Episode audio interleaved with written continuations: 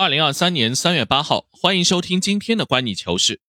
切尔西似乎时来运转。北京时间今天凌晨的欧冠八分之一淘汰赛第二回合里，切尔西在主场二比零战胜了多特蒙德，两回合二比一逆转对手，成功杀进了八强。上周末的联赛，他们一比零战胜利兹联队，终于结束了六场比赛不胜的尴尬。而这场比赛，他们进了两个球，又挽回了一点脸面。上一次切尔西打进对手两个球。还要追溯到去年底，这一波两连胜，特别是欧冠能够打开局面闯进八强，波特的命运获得了很大的改观。赛后，老板伯利就到散场通道里祝贺了主教练，他的帅位看样子短时间是没有什么危机了。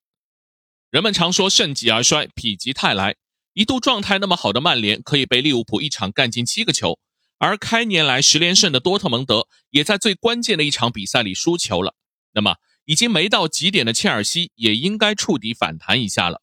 这场比赛，切尔西的运气也不错。开场不到五分钟，对手的组织核心布兰特就因为大腿受伤被换下场。布兰特最近五场联赛打进了四个球，他的缺阵对德国球队当然是个重大打击。而更大的疑问手是出现在下半场的那个点球，沃尔夫禁区里手球，你说手抬得多高也见仁见智。至少上周末伯恩茅斯在和阿森纳的比赛里更明显的抬手，裁判都不判。本场比赛主裁判看了 VAR 判了点球，当然也完全符合规则。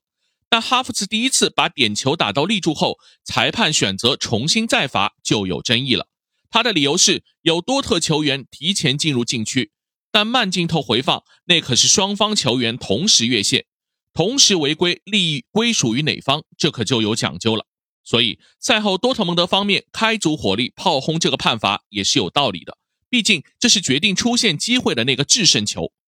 还有就是斯特林进的第一个球，先是踢呲了，然后误打误撞抡一脚就进了，而之前他有好几次更好的机会却没有把握住。不管怎么样，对切尔西来说，好歹今天有利因素都是向着自己的。当然，我并不是说蓝军这场胜利就是瞎猫撞上死耗子，纯粹靠运气。这两场胜利，波特算是彻底放弃了屡战不胜的四二三幺，维系了三四三的阵容。而且前场哈弗茨、菲利克斯和斯特林的组合磨合得越来越娴熟。同时，这个阵型也可以释放两个边后卫的进攻能力，而恩佐和科瓦契奇的中场保护也做得不错。更重要的是，这场比赛里我们看到的是整支切尔西很高的兴奋度以及真正的高压逼抢。这和之前很多场次中明星球员松散的状态完全判若两队。哈弗茨、菲利克斯、凯帕、齐尔维尔等人都打出了自己最好的状态，所以尽管觉得判罚有争议，但多特蒙德方面还是觉得切尔西的胜利是理所应当的。球迷当然希望切尔西可以通过这几场胜利稳固一下阵型和打法。这场比赛之前有数据统计，波特执教切尔西的二十七场比赛里。对于首发阵容，一共做出了一百一十次调整，没有一家英超俱乐部有那么夸张。我们一直都说带这样一支俱乐部也很为难波特。最近经典的足球经理游戏 FM 二零二三更新了东窗补丁，我也选了新版切尔西，感受在这样一个超级豪华的队伍中，每一轮的排兵布阵实在让人纠结。那么操作真人版的波特更加要面对来自各方的压力。现在这个三四三放大了两个边后卫的助攻能力。但是，同时也一定程度牺牲了穆德里克、马杜埃凯这样的边路突击高手。菲利克斯已经充分证明了他在前场的承前启后作用，成为了球队的真大腿。但同时，一定也在压缩芒特，特别是加拉格的出场时间。我们还是要清醒的看到，这一波两连胜并没有完全解决切尔西的短板，球队也还没有经历真正强大对手的检验。所以，波特还需要借助欧冠四分之一决赛以及联赛和利物浦比赛前的几轮英超联赛，进一步打磨已经被验证有效的阵型。他只有再积累一些胜利，才能换取在更衣室更大的权威，避免因为轮换不周引发的大牌球员反弹。有意思的是，淘汰赛晋级之后，英国媒体的风向又一变，开始吹捧起波特。原因是他们发现波特居然是历史上第二个单赛季在欧冠赛场上取得过五场胜利的本土教头，上一个是已经去世的纽卡前主帅博比罗布森爵士，但那已经是整整二十年前，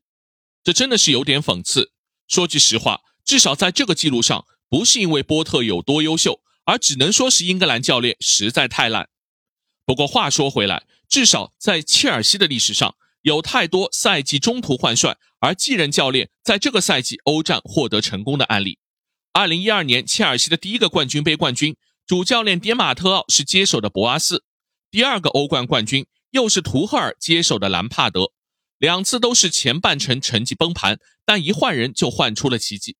别忘了，还有贝尼特斯接手迪马特奥拿了一个欧联杯，格兰特接手穆里尼奥拿了冠军杯的亚军，希丁克接手斯科拉里，要不是斯坦福桥惨案被裁判整倒，当年也就冲进了冠军杯的决赛。所以。波特这个赛季是不是能延续阿布时代的换帅好手气，倒是值得期待一下。而且，就像我过去几次说的，有没有下个赛季的冠军杯资格，也会对球队进一步的组建产生影响。这周，菲利克斯就放话说，能不能参加冠军杯将直接左右他未来的决定。而吸引更大牌的选手，没有冠军杯，自然也就没有了砝码。因此，在联赛已经彻底没戏的情况下，在球员的高压逼抢和兴奋度不可能持续保持的情况下，波特全力冲刺一下本赛季的欧冠，也许就是最明智的选择。好，以上就是今天的观你球事，欢迎大家订阅、评论、转发，我们下期见。